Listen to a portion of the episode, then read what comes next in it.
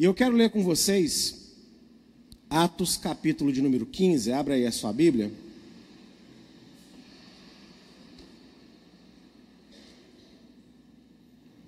Que é o nosso texto principal, né? É o texto que dá objetivo a esse estudo. Atos, capítulo de número 15.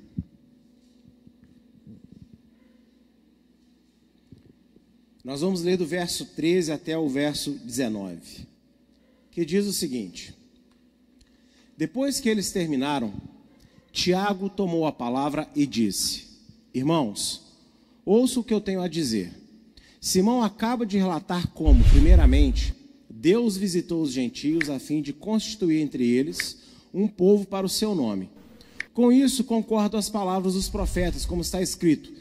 Eu sempre mostro, né? Quando aparece como está escrito, eu mostro para vocês onde que está escrito, né? Amós capítulo 9.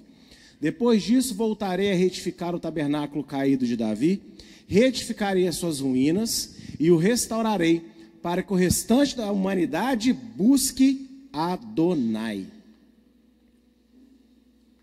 Juntamente com todos os gentios sobre os quais tem sido invocado o meu nome, diz Adonai que faz essas coisas conhecidas desde os tempos antigos. Por isso, julgo que não devemos perturbar aqueles que, entre os gentios, se convertem a Deus. Vai, controle, me ajuda. Aleluia. Após todos apresentarem os seus argumentos, Tiago, o líder em Jerusalém e irmão do Senhor, para quem não sabe, Tiago foi irmão de Jesus irmão físico mesmo, filho de Maria e José, tá bom? Guiado pelo Espírito Santo, citou Amós 9 para afirmar que Deus planejava salvar o mundo junto com Israel. Qual que é o debate do concílio, vocês lembram? Tinham judeus em Antioquia querendo falar que para os gentios se entrarem para a família de Deus, não bastava acreditar em Yeshua. Eles tinham que, os homens tinham que circuncidar e eles tinham que guardar toda a lei para serem salvos. Paulo e Barnabé estão lá, há aquela grande confusão entre eles. Os líderes de Antioquia mandam eles para Jerusalém para debater o assunto. Há um grande debate, aquela discussão. Pedro se levanta, relembra né, do seu próprio discurso em Atos 11, daquilo que ele fez em Atos capítulo 10, na casa de Cornélio.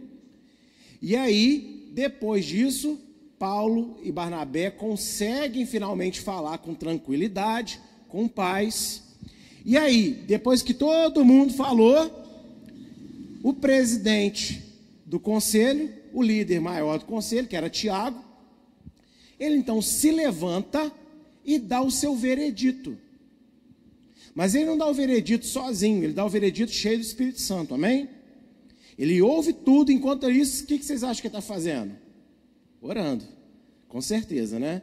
E aí, depois de ouvir todo mundo, ele pega, vamos acabar com essa discussão. Vai ser assim agora. E ele pega e fala, e aquilo é acatado. Amém? Agora, eu quero só falar aqui sobre Amós capítulo 9, não quero ler, você pode ler em casa depois o contexto completo da profecia, porque uma coisa que é muito importante para nós que estudamos a palavra e carregamos infelizmente, o, o, erro teológico, né? Que até hoje ainda é muito debatido por aí, falando que a lei de Deus acabou, que o povo de Israel passou, né? Assim. Tanto que na minha Bíblia, na Bíblia de vocês aí que vocês estão acompanhando agora, na nova Almeida atualizada, se você for lá no Amós capítulo 9, nesses versos que estão indicados aqui, a Bíblia tem aqueles subtítulos, né, para ajudar no entendimento. Pequeno parênteses, esses subtítulos em negrito não são texto bíblico original, viu?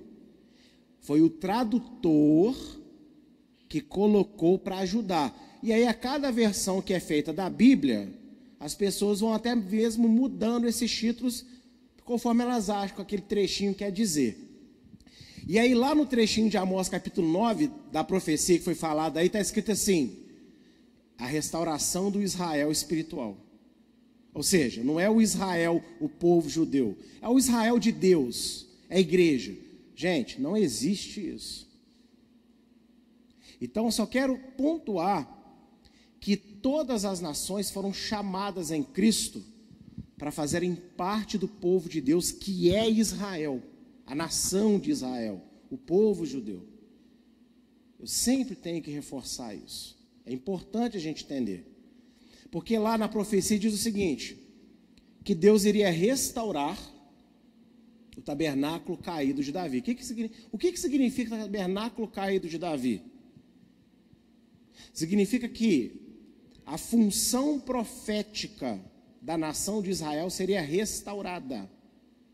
E quando isso fosse restaurado, pessoas de todas as nações iriam se aliar a Israel para adorar o Senhor. Então, o que, que Tiago está querendo dizer aqui? O seguinte: que a profecia já diz que Deus iria curar Israel da sua rebeldia. Show. Mas não ia parar por aí. Essa cura, essa restauração, também ia alcançar pessoas de todo mundo. Então, olha qual que é o debate. Não, eles não podem é, fazer parte do povo de Deus, se não circuncidar, se não isso, naquilo. E aí Tiago começa com o seguinte argumento: olha, peraí. Primeiro a gente tem que entender que Deus sempre planejou trazer os gentios para estarem conosco e não para se tornarem o que nós somos. O brasileiro, o argentino, o americano, o alemão, o africano, o asiático, eles não têm que virar judeus. Eles vão fazer parte do nosso povo. É como um filho adotado. Quem é, você, quando adota um filho, ele passa a ter seu sangue porque você adotou ele? Sim ou não? Não. Ele não passa a ter seu sangue. Quem falou sim aí, gente? Não. Não, não, não, não. Você adota uma criança, o sangue que está nela não mudou. Vem do pai biológico dela ainda. Porém, ela é considerada legalmente como o quê? Seu filho agora. Sim ou não? Quem está entendendo, diga amém. Então, Israel é filho de Deus, porque Deus quis assim. Não é que tem um sangue de Deus em Israel, não, tá? Mas ele formou o povo através de Abraão. E são filhos físicos, tem sangue de Abraão. Mas todo aquele que acredita em Yeshua não passa a ter sangue de judeu nas veias. Só que ele é espiritualmente agora tão filho de Deus como judeu. Entendeu isso? Então, Tiago ele começa aqui a encerrar a discussão, deixando isso claro.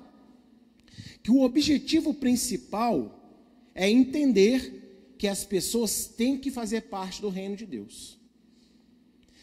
Colocado isso em pauta, aí ele parte agora para o restante dos seus argumentos, que eu até separei aqui, nesse texto mesmo, olha, perturbar aqueles que entre os gentios. Ou seja, o porquê que está acontecendo o concílio? Porque estava havendo o que, gente? Uma perturbação. Os judeus da circuncisão foram a Antioquia, e o que, que eles estavam causando lá? Perturbação.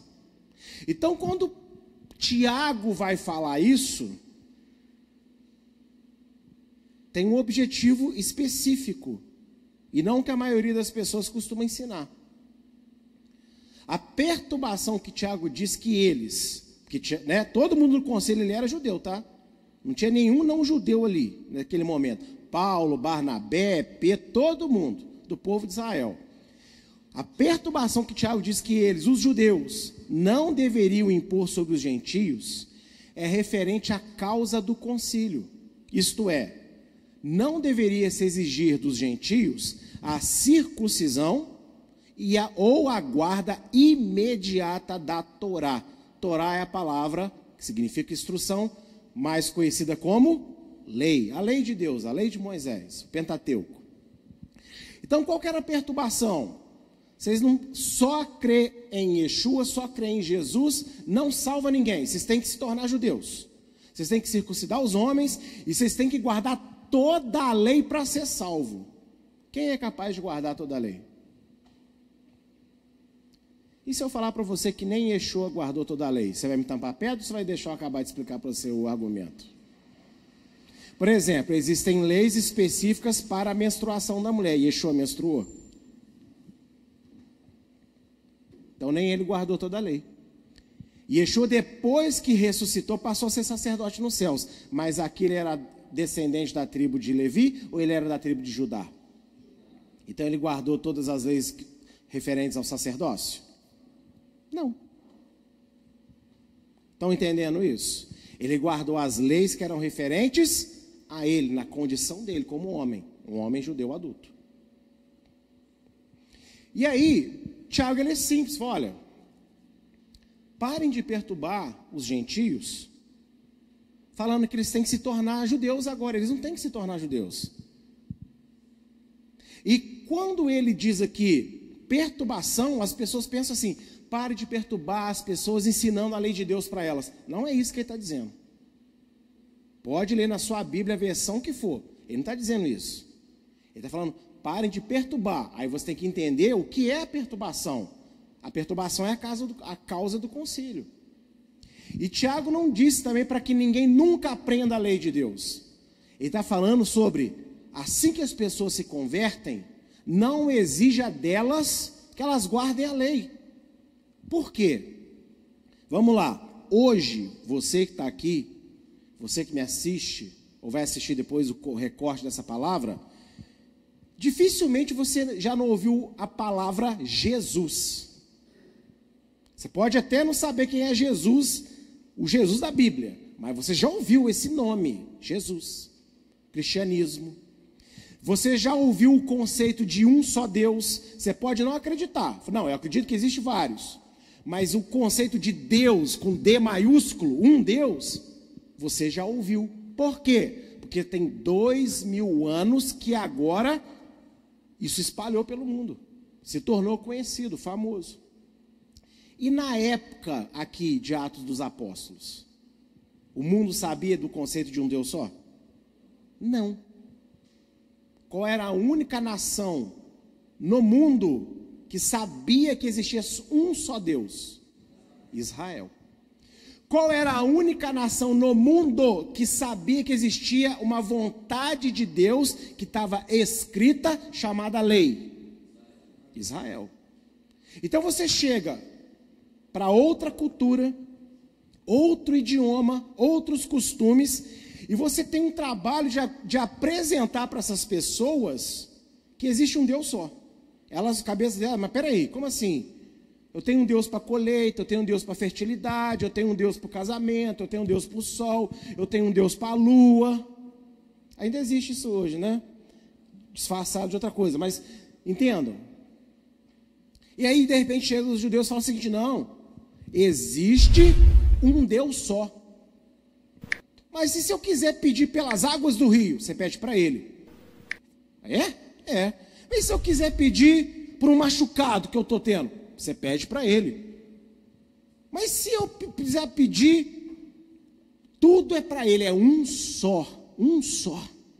Gente, isso já era informação suficiente para fritar a cabeça dos gentios daquela época. Porque eles não estavam acostumados com esse conceito. Outro problema, eles iam ter que entender o que é pecado. E o pecado no sentido de a humanidade se desviou de Deus e nem lembra que ele existe. Isso aí que você faz, que você considera comum, não é comum, Deus não aprova. Então vocês percebem que existiam coisas muito cruciais que precisavam ser ensinadas primeiro para as nações? Aí você chega para essas pessoas já coloca um monte de regras. E não estou falando que regras é no sentido ruim, porque a lei de Deus é boa. Mas a pessoa ela tinha que lidar primeiro com alguns conceitos básicos da sua fé. Se você chega exigindo para ela, obedece isso, aquilo, ela, a cabeça dela dá não, mas peraí. Não, o mais importante ela era, ela, era ela acreditar que existia um Deus só que toda a humanidade é pecadora, mas que Deus mandou um filho chamado Yeshua, que nasceu, morreu, mas ressuscitou e vivo está. e que no nome dele haveria poder para transformação. É por isso que o próprio Yeshua, conversando com Nicodemos em João capítulo 3, ele diz assim: quem não nascer de novo não pode entrar no reino de Deus. Ou seja, espiritualmente, quando nós aceitamos o Senhor, nós somos igual, iguais crianças. A gente pode ter 80 anos de idade, mas se uma pessoa de 80 anos se converte, espiritualmente ela é como um bebê. E é por isso que eu posso pastorear, por exemplo, pessoas muito mais velhas do que eu. Porque espiritualmente eu já estou maduro. Não sei se eu estou tão maduro quanto eu deveria, mas eu estou maduro o suficiente para pastorear algumas pessoas. Ah, inclusive mais velhas, que eu tenho idade para ser meu pai, minha mãe, até meu avô, minha avó. E sentam comigo e me pedem conselho. Entendeu o que eu estou querendo dizer com isso, gente? Então, é isso que o Espírito Santo traz para Tiago. E Tiago ele dá esse conselho brilhante, brilhante, sobre o importante agora eles terem fé no Filho de Deus. Porque se eles tiverem fé no Filho de Deus, Deus, a seu tempo, vai ajeitar tudo no lugar. E não é assim na nossa vida? Quem aqui aceitou Yeshua e ficou 100% do dia, do, do, da noite para o dia? Claro que não. Quantas coisas a gente não aprende todas as vezes que a gente vem na igreja, sim ou não? Todas as vezes que você abre a Bíblia, você, oh, você fica espantado, é ou não é? Então, o maior erro na evangelização de uma pessoa é querer que ela já faça um montão de coisas ao mesmo tempo. Ela tem que entender que existe um só Deus, que ela é pecadora, mas que Deus quer perdoá-la em Cristo Jesus. É isso. O restante virá com o tempo. Agora eu te garanto que se alguém aceitar Yeshua de verdade, o próprio Espírito Santo já coloca nessa pessoa, sem ela sequer conhecer a Bíblia, algumas coisas que sozinha ela já sente vontade de mudar. Isso aconteceu comigo. Você do nada começa a pensar, todo mundo faz igual. Você aprendeu desde pequeno aquilo ali que é certo. Mas do nada você começa a perceber que tem algo de errado naquilo ali. E você nem sabe explicar o que está de errado. O que, que é isso? Conversão genuína. É o Espírito Santo que está, ó, tirando de você o que é essencial, importantíssimo para o seu coração se abrir para que você conheça Deus plenamente. Gente, se isso não é amor. Tem um, até uma música que diz, né? Se isso não é amor. Eu não sei o resto da letra, o passarinho voou, sei lá, uma coisa assim. Mas entenda. Olha que amor de Deus, Ele mesmo coloca em você incômodo com algumas coisas que precisam mudar na sua vida, no seu comportamento, no seu caráter. Isso é sinal que você realmente está sendo tocado pelo Espírito Santo e Deus está te chamando, é o seu tempo, é a sua hora. Quando a pessoa vem muito empolgada, né, tal, toda, nossa, que benção, pá, pá, pá, pá, mas assim, está mudando nada, não está se arrependendo em nada, tem, tem, tem, alguma, tem algum caroço nesse ângulo. Tem alguma coisa aí que não está batendo. Essa pessoa só está convencida de Jesus, mas ela não está convertida a Jesus ainda. Amém? Mas nós vamos falar um pouquinho mais sobre isso aqui. Olha essa profecia de Ezequiel 44, verso 9, que eu citei, mas não coloquei para vocês no texto, aí hoje eu lembrei, não, vou colocar para mostrar o que Tiago está falando. Tipo assim, Deus quer a conversão dos gentios. E Deus mesmo ia fazer isso. Ezequiel 44, verso 9. Assim diz Adonai, Deus: nenhum estrangeiro que se encontra no meio dos filhos de Israel e for incircunciso de coração ou então incircunciso da carne, entrará no meu santuário. Então veja, quando Deus fala aqui o seguinte, olha, para alguém entrar no meu santuário, me adorar, fazer parte do meu povo, ou tem que ter a circuncisão da carne, e isso era antes da vinda de Yeshua. Agora, a partir do momento que veio Yeshua, não precisa mais o homem circuncidar, porque Deus faz uma circuncisão mais poderosa do que a da carne. Aí ah, o judeu, pastor, todo judeu criado no meio judaico ainda circuncida. e deve circuncidar, porque isso é uma coisa específica para, esse, para este povo. Amém? Agora, e você que não é judeu, como é que faz? Você não faz nada, você crê em Yeshua e o próprio Yeshua circuncida o seu coração. Porque a circuncisão é aliança. Amém? É uma aliança. Então, aqui em Ezequiel, nós temos profetizado que o estrangeiro, o gentio, aquele que não é judeu, para estar no templo adorando a Deus e ser considerado alguém digno de estar ali, ele tem que ter aliança com Deus. Ou na carne, antes da vinda de Cristo, ou após a vinda de Cristo, no coração. Aceitar Yeshua é equivalente a você pegar uma faca de pedra e cortar lá o negócio lá. Entendeu? Quando o homem, ah, mas é a mulher, mas eu não tenho para cortar, e agora? Quando o homem da família faz a aliança, todos da sua família são incluídos na aliança. Por isso que também as mulheres hoje não precisam preocupar se o marido vai fazer ou não vai fazer. Basta aceitar ela Yeshua e ela está incluída na família de Deus. Olha que coisa linda isso. Adonai, agora preste atenção nessa explicação. Adonai não abdicou da circuncisão dos gentios, para que eles pudessem fazer parte do seu povo. Mas ele mesmo proveu uma circuncisão mais eficaz que a da carne, a circuncisão da fé em Yeshua, o seu filho. As pessoas às vezes tratam essas coisas como tipo assim: Deus agora não quer mais circuncisão de ninguém. Ah, ah, ah, ah. Deus não muda. Deus não volta atrás no decreto dele. Ele quer os estrangeiros, ele quer os gentios circuncidados. O que mudou foi o tipo da circuncisão, não a exigência da circuncisão. Deus continua querendo circuncisão. Mas é, do, é, é da carne agora que ele quer? Qual que ele quer? Do coração.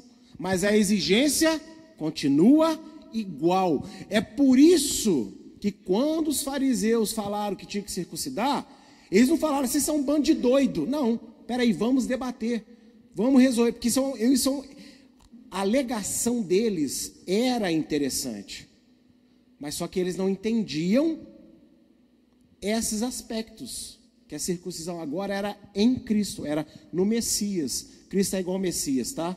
Cristo, na verdade, significa Messias. Era no Messias e Yeshua. E aí, essa reunião em Atos 15 serviu para esclarecer os pensamentos de todo mundo. E aí todo mundo entendeu. Olha que coisa magnífica. E hoje você está entendendo aqui também, aleluia. Isso merece um glória a Deus ou não? É, muito bem. O gentio que se. Ó, agora presta atenção nisso. O gentio que se circuncida na carne para fazer parte do povo de Israel rejeita Yeshua como Salvador.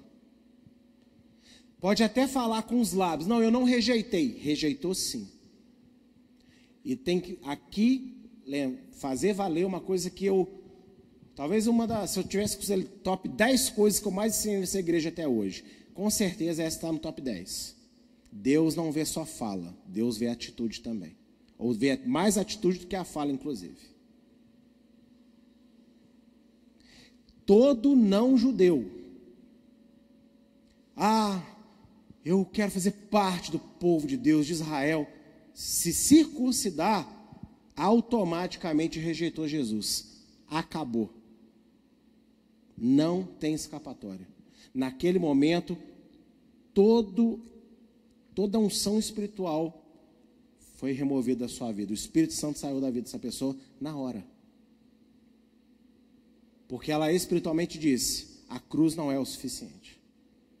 Só a morte de Jesus não é o suficiente para me fazer a pessoa que Deus espera que eu seja. Eu sei que ninguém pensa assim. Inclusive, até tive uma conversa com um amigo depois da, da, da aula da semana passada. E a aula foi muito boa para ele. Aí eu, pensando nisso, falei, poxa, ele, essa dúvida que ele teve, muitos podem ter essa dúvida ainda, principalmente aquelas pessoas que estão começando a tomar gostinho, né, pelo estudo mais aprofundado das coisas judaicas e tal.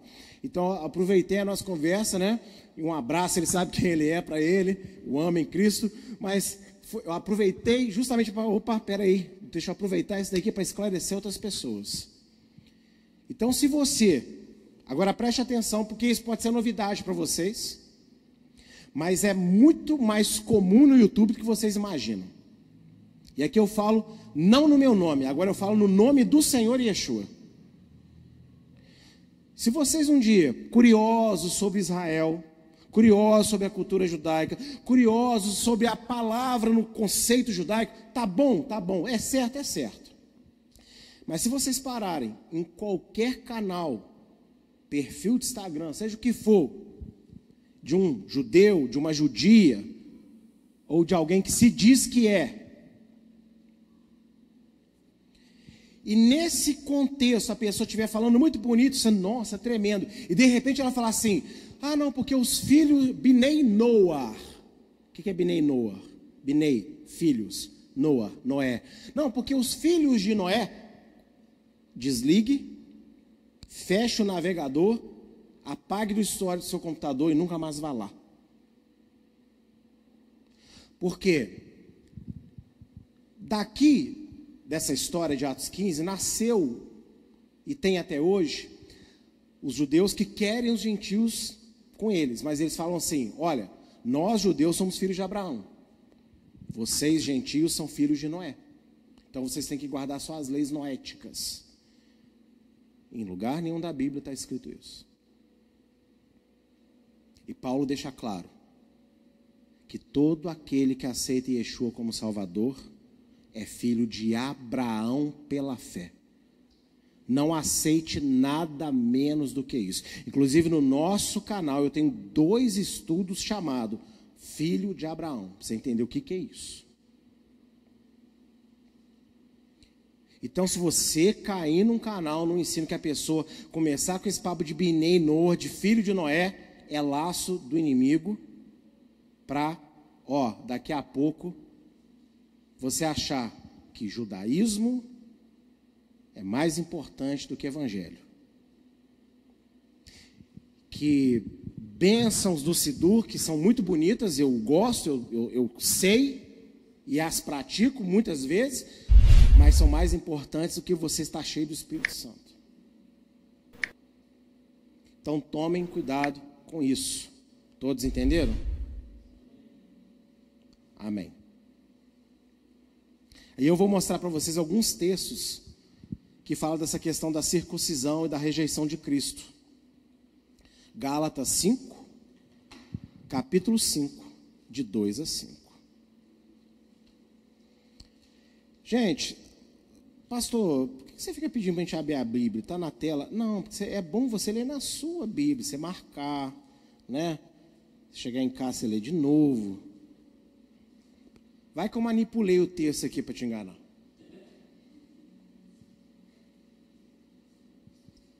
Você confia em mim só porque eu chamo Jim, se eu sou pastor dele a rua? Confie na verdade. E a verdade é a Bíblia, não sou eu. Amém?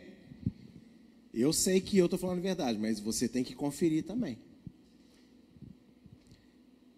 Gálatas 5, de 2 a 5, olha o que diz.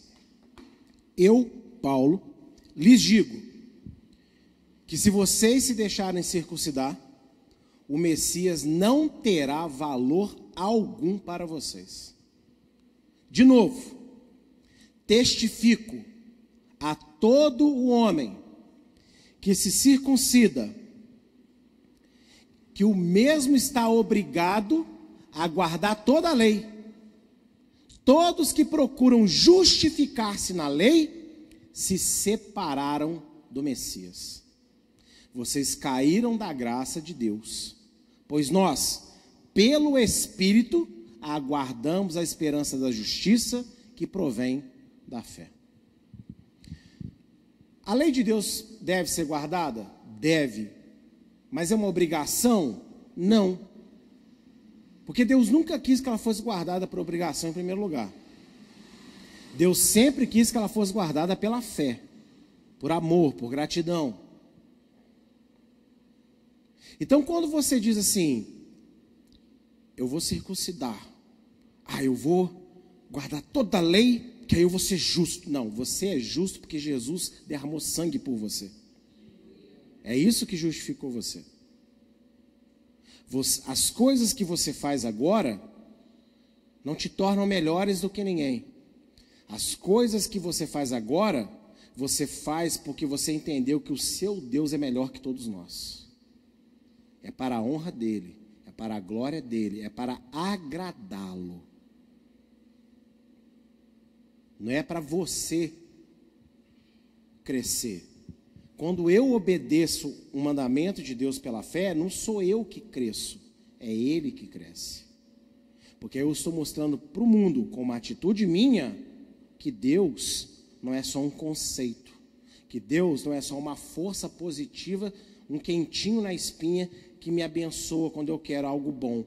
Deus ele é rei, Deus é Senhor, Deus ele é o criador do universo. É para isso que serve o mandamento. Então a circuncisão exclui. Paulo está dizendo com letras garrafais. Na hora, uma pessoa da salvação. Acabou. E não tem segunda chance. Por que, que não tem segunda chance, pastor? Porque é retirado dela a capacidade de arrependimento. É Deus mesmo que remove isso. Sabe por quê, gente? Eu quero que vocês entendam. Uma coisa é você acredita em Deus, acredita no Senhor Yeshua e erra em alguma coisa na sua vida. Ah, comete um adultério, rouba, num momento de fúria matou alguém, são coisas seríssimas, não são? Só que você deixou de acreditar porque você fez isso? Não. Então, é só você se arrepender. 1 João capítulo 2, se você errar, você tem um advogado. Agora, se você rejeita Yeshua, e a circuncisão do, do gentio, né, depois de Cristo, é uma rejeição, então Deus vai ter que te convencer de novo de que Jesus morreu por você. Então isso seria equivalente a Jesus morrer na cruz uma segunda vez. E ele não vai descer para morrer na cruz de novo. Se uma morte não foi suficiente para você, não vai ser duas que vai te convencer. E isso está escrito em Hebreus. Então, se uma pessoa, acreditando em Yeshua, desvia, já ouviu falar de crente desviado? Quem já ouviu falar de crente desviado? Ah, desviou, mas ele acredita em Deus, só está machucado, ferido, cansado, enfim, mas ele acredita. Esse tem chance de retornar. Uma hora Deus vai lá, toca no coração dele, ele se deixa tocar e ele volta para a fé. Agora ele sai da igreja e fala assim: Eu não acredito mais em Deus. Não vai voltar a acreditar nunca mais. Não sou eu, é a Bíblia que diz. É um decreto duro? É muito duro, mas é verdade. Porque ela vai ter que ser reconvencida do sacrifício de Cristo. E como eu disse, Hebreus nos garante que isso é equivalente a levar Jesus para morrer na cruz de novo. E ele não pode nem sequer morrer uma segunda vez, sabe por quê? Porque ele agora é glorioso. Não tem como ele morrer nunca mais. Então, olha o quão sério é o assunto que aconteceu em Atos 15. Porque, veja bem, quais são os dias que nós estamos vivendo hoje? De uma forma geral, existe muitos bons pastores no mundo. Eu sei que às vezes vocês falam assim, é, não, existe gente, o mundo é muito grande. Mas vamos ser sinceros, quantas pessoas estão decepcionadas, cansadas, chateadas por atitudes de, de líderes que vê por aí? Tem hora que dá pra, tem hora que duvida, não duvida? A gente duvida, não, não tem, não tem mais igreja boa de verdade, não tem mais homem de Deus sério, não tem mais mulher de Deus sério, é ou não é? A gente pensa. E aí, quando você começa a conhecer o evangelho na visão judaica, visão correta, é encantador, é sedutor. Você, uau, nunca ouviu o evangelho dessa forma, nunca ouvi a Bíblia dessa maneira. Você quer mergulhar, e veja, isso não é ruim, isso vem de Deus. Por que, que diz a profecia? O mundo todo vai adorar com os judeus no tabernáculo de Davi. Ou seja, vai procurar no conhecimento judaico a verdadeira maneira de servir a Deus, a verdadeira sabedoria da palavra. O problema é que nem sempre estão à frente desse ensino pessoas que servem a Deus de verdade. E aqui, desculpa, mas tem que ser dito: qualquer conhecimento judaico, de um judeu ortodoxo, ultra-ortodoxo, mas que não acredita em Yeshua, você pode até avaliar, mas homem de Deus, essa pessoa ainda não é. Porque ninguém vai ao Pai senão por meio de Jesus Cristo, Yeshua HaMashiach. E é por isso que o meu conselho é: não fique dando ouvidos para nenhum tipo de conhecimento espiritual, mas que não pregue a verdade da palavra. Através exclusivamente de Yeshua, de Jesus. Amém? Outro texto interessante está em Colossenses capítulo 2. Esse aqui é, é fenomenal. É um texto. Todos esses textos eu já li muitas vezes aqui, né? Já falei muitas vezes. Mas eu acho que cada perspectiva, às vezes, traz um, um brilho novo, né? Um temperinho novo na nossa sabedoria. Aleluia. Colossenses 2, nós vamos ler do 6 ao 17. Leitura grande, mas eu vou pausando e vou comentando com vocês. Vamos lá. Portanto, assim como vocês receberam o Messias e Yeshua, o Senhor, continue a viver nele estando enraizados e edificados nele, e confirmados na fé, como foi ensinado a vocês, crescendo em ação de graças. Tenham cuidado para que ninguém venha a enredá-los com sua filosofia e vãs sutilezas, conforme a tradição dos homens, conforme os rudimentos do mundo, e não segundo o Messias, porque nele habita corporalmente toda a plenitude da divindade. Também nele, né, em Yeshua, vocês receberam a plenitude. Ele é o cabeça. Olha para mim um pouquinho e olha para a tela. Você que está em casa, né, deve estar aparecendo para você aí também, né? A tela que eu estou lendo. E aí está destacado aí duas, dois detalhes desse trecho aí que eu já li. Tenham cuidado que ninguém venha enredá-los com filosofia vã. Ou seja, com papo, com, com papo furado. Com discursinho que parece top. Conforme tradição de homem. Conforme rudimento do mundo. Aí qual que é o erro? Onde começa o erro? A lei de Deus é rudimento do mundo. Opa! A lei de Deus foi escrita com o dedo de Deus em tábuas de pedra. Como é que você chama o que Deus escreveu com o próprio dedo de rudimento do mundo?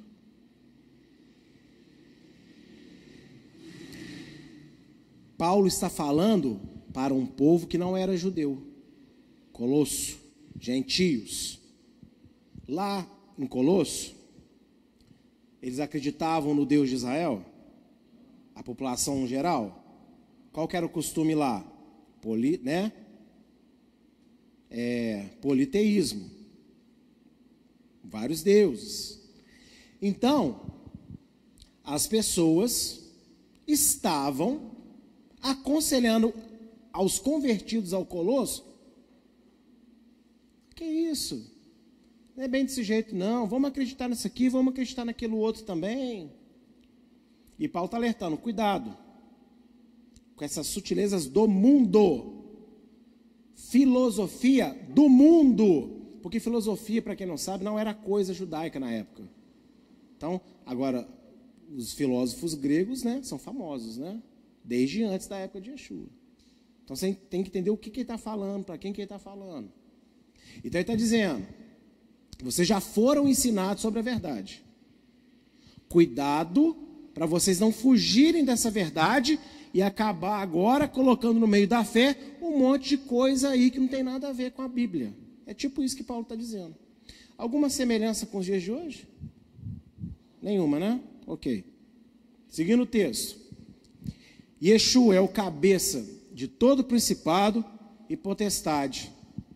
Nele também vocês foram circuncidados, não com uma circuncisão feita por mãos humanas, mas pela remoção do corpo da carne, que é a circuncisão do Messias, tendo sido sepultados juntamente com ele no batismo, no qual vocês também foram ressuscitados por meio da fé no poder de Deus, que o ressuscitou dentre os mortos. E quando vocês estavam mortos nos seus pecados e na incircuncisão da carne, ele lhes deu vida juntamente com Messias, perdoando os nossos pecados. Olha para mim aqui, preste atenção aqui na tela mais uma vez. Então, aqui Paulo, agora, em outro texto, não é na Galácia, é em Colosso, para outra audiência, ele está falando o que ele já tinha falado. Em Cristo, em Yeshua, no Messias, quem o aceita é o que? Circuncidado no coração. Paulo só está transmitindo o que foi decidido em Atos 15. Concordam? E aí, ele ainda diz: essa circuncisão não é da carne, feita por alguém que vai pegar uma faca, é feita pelo próprio Espírito Santo, pelo próprio Deus. Por que que Paulo está dizendo isso?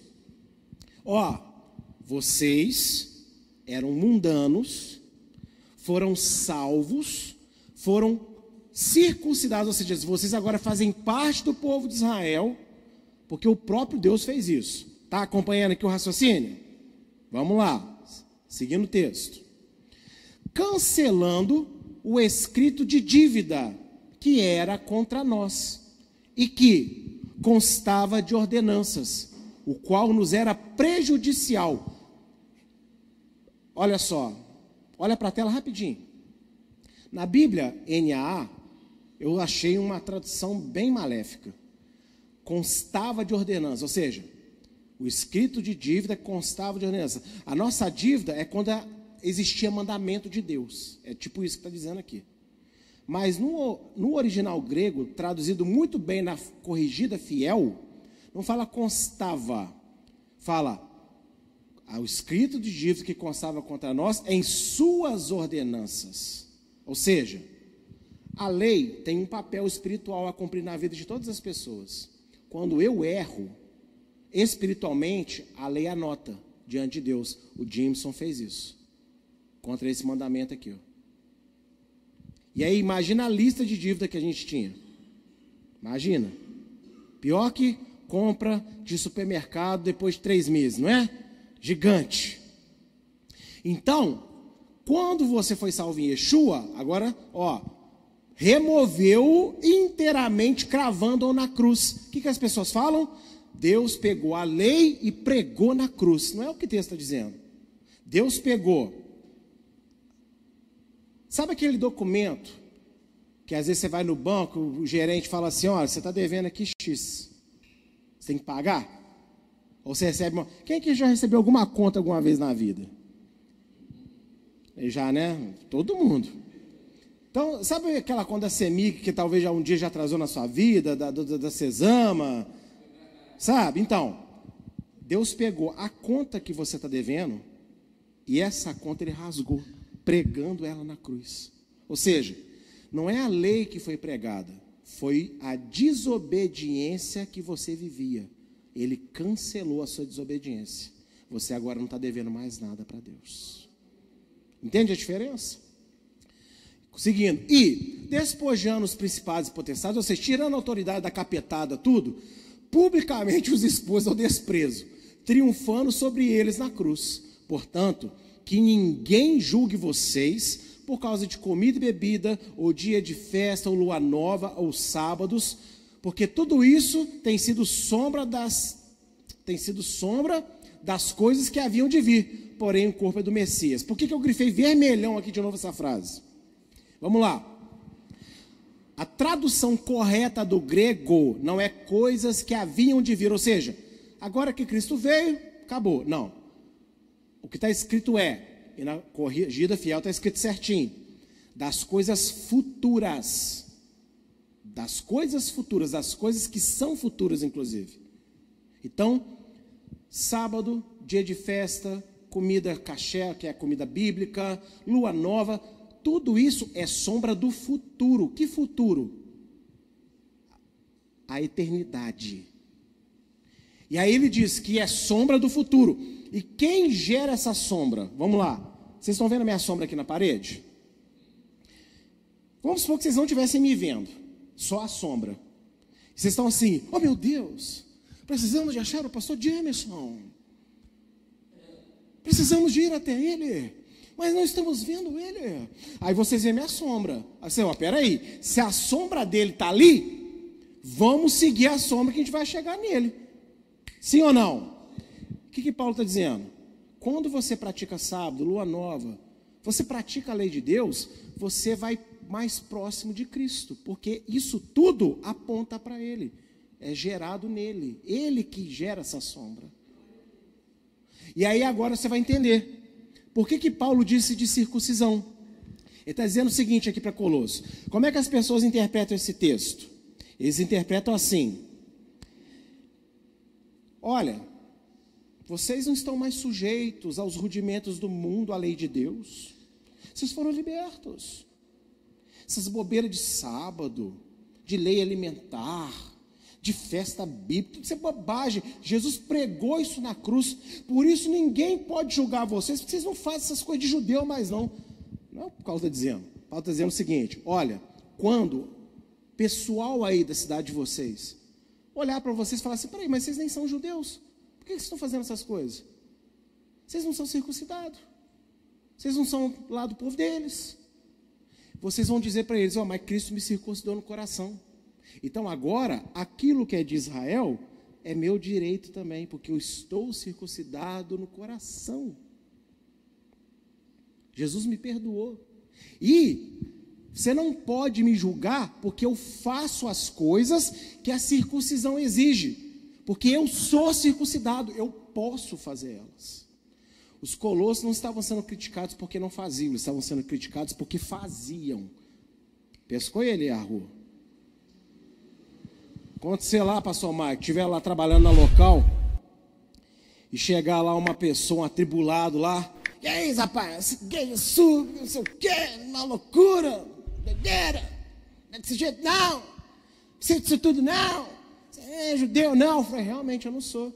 Mas eu fui circuncidado no meu coração por Cristo Jesus. Então você não pode me julgar porque eu faço as coisas judaicas da Bíblia, porque no coração eu faço parte desse povo. Não sou judeu no sangue, mas eu faço parte. O judeu é meu irmão na fé. Entendeu o texto agora? Porque, entendeu por que eu quis mostrar tudo isso? Que o assunto de Atos 15 é o quê? circuncisão. Os fariseus, lembra? Queriam circuncidar, porque senão vocês não podem participar de nada que é nosso. E o que foi decidido no concílio? Nananina. Circuncisão no coração, melhor que circuncisão da carne, podem participar de tudo. É isso. Mas, pastor, lá em Gálatas, Paulo está criticando, porque a motivação é diferente. Lá, os Gálatas queriam circuncidar para se acharem merecedores. Em Colossos, eles entenderam direitinho que eles eram merecedores porque aceitaram a Cristo. Então eram duas situações diferentes. Você não pode comparar aqui os dois combates, os dois textos. Amém? Voltando para Atos, Atos 15, capítulo 15, Agora nós vamos ler o verso 21. Mas, pastor, você pulou o verso 19 e o verso 20. O verso 19 e o verso 20 vai ficar para a semana que vem. Eu quero, eu quero dedicar tempo só para falar do mínimo da fé. Mas eu quero agora aqui, lembra quando Tiago ele diz o quê? Né, ó, não perturbe e tal. Então, vamos entender isso, ó. Porque Moisés tem em cada cidade, desde tempos antigos, os que pregam nas sinagogas onde é lido todos os sábados. Lembra do decreto Tiago? Não se deve importunar os gentios, né, que estão se convertendo, obrigando eles a guardar a lei. Pulo 19 e 20, porque Moisés, em cada cidade, ele é lido. Aí você vai falar assim: como assim em cada cidade? Naquela época, já existia uma coisa chamada diáspora, que era os judeus tinham se espalhado por algumas razões históricas, eles foram expulsos da terra de Israel. A maioria voltou, mas muitos não. Eles ficaram naquelas cidades para onde eles foram. E lá, o judeu, gente, ele é muito, sabe assim, na fé. Então, com o tempo, ele conquistou a confiança da população local e ganhou o direito de ter uma sinagoga na cidade onde ele morava.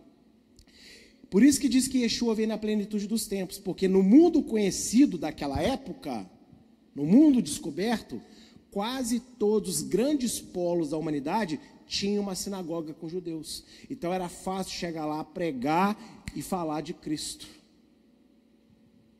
E aí, Tiago aqui, ele está sendo, ó, esperto que ele só. Mais esperto que ele só. Ele diz assim: não obrigue ninguém a guardar. Por quê? Guardar a lei salva? Não. O que, que salva? A fé. Mas porque eu tenho fé, eu não guardo a lei?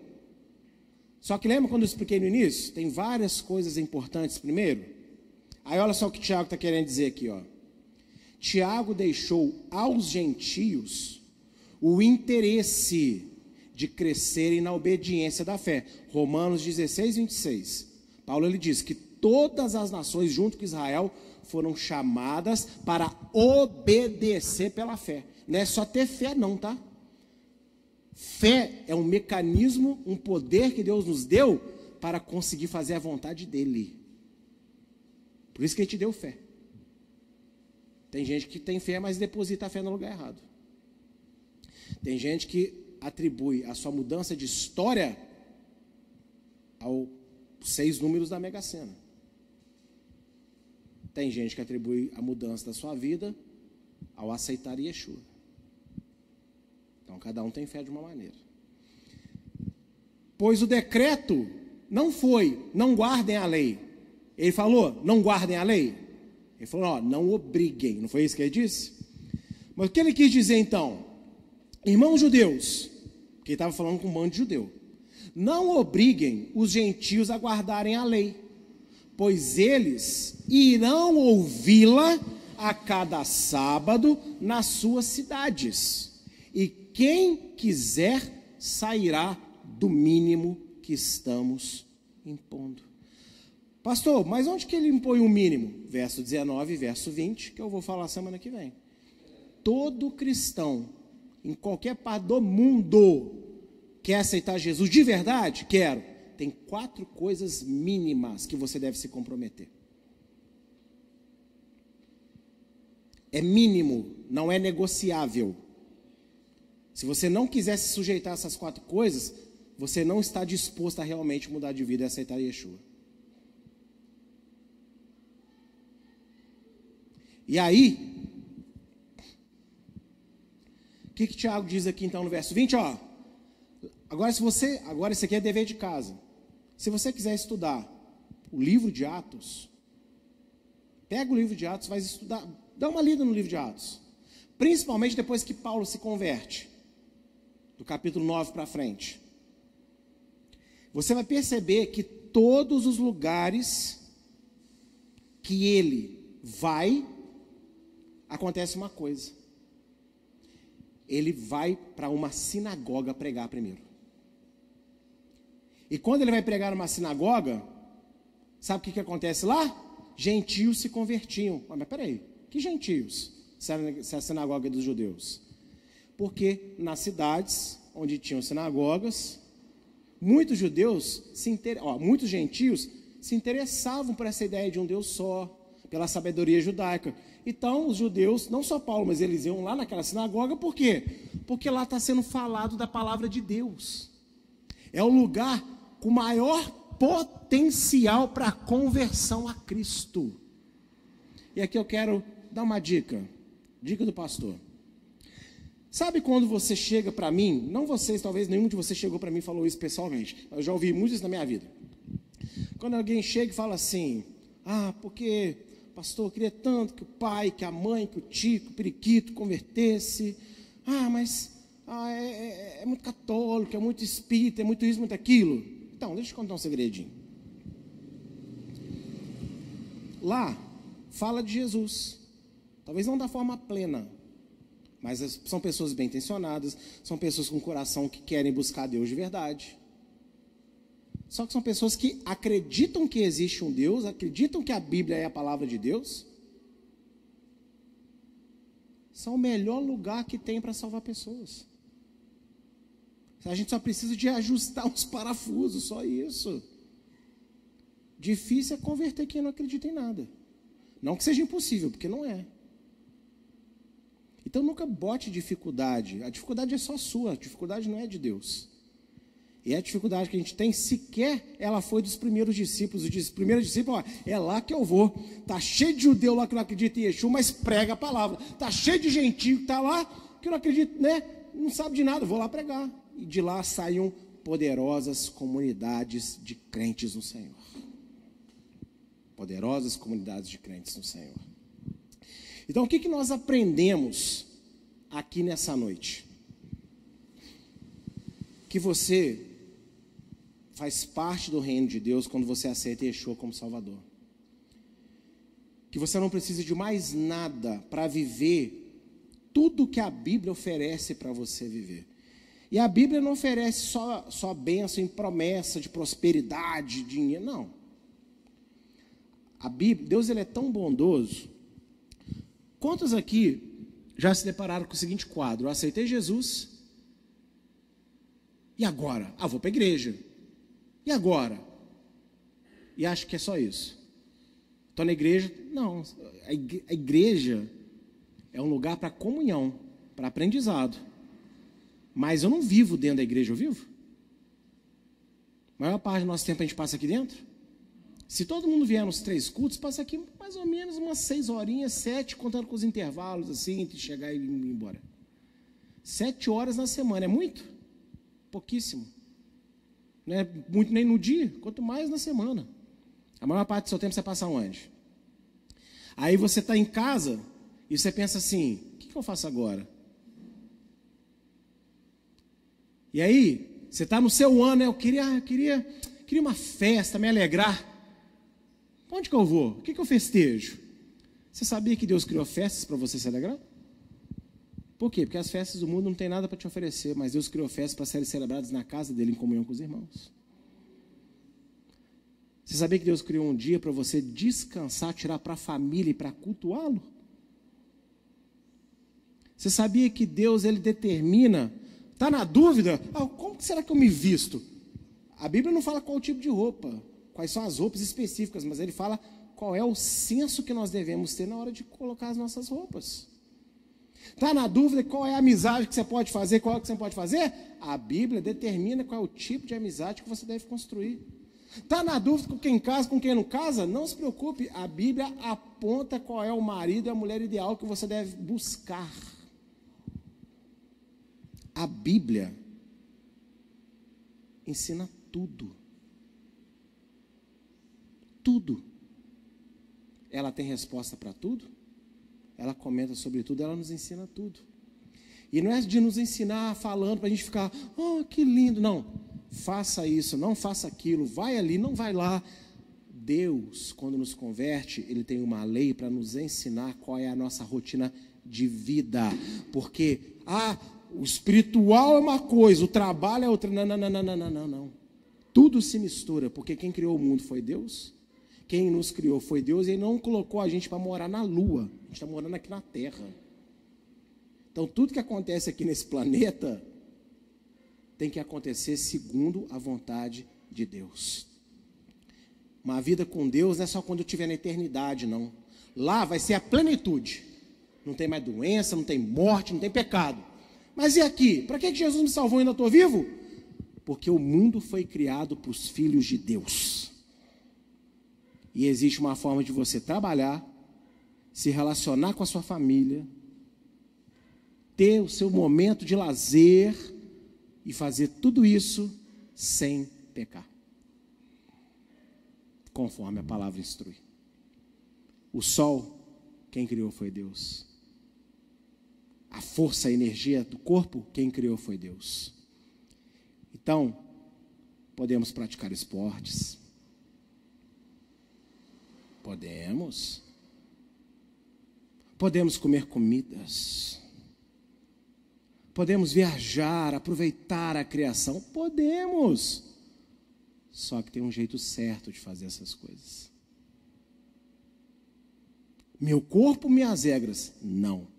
Meu corpo, morada do Espírito Santo. Regras de Deus. Então você aprendeu que existe um mínimo, mas você só não aprendeu qual é o mínimo hoje. Semana que vem nós falamos sobre esse mínimo. Amém?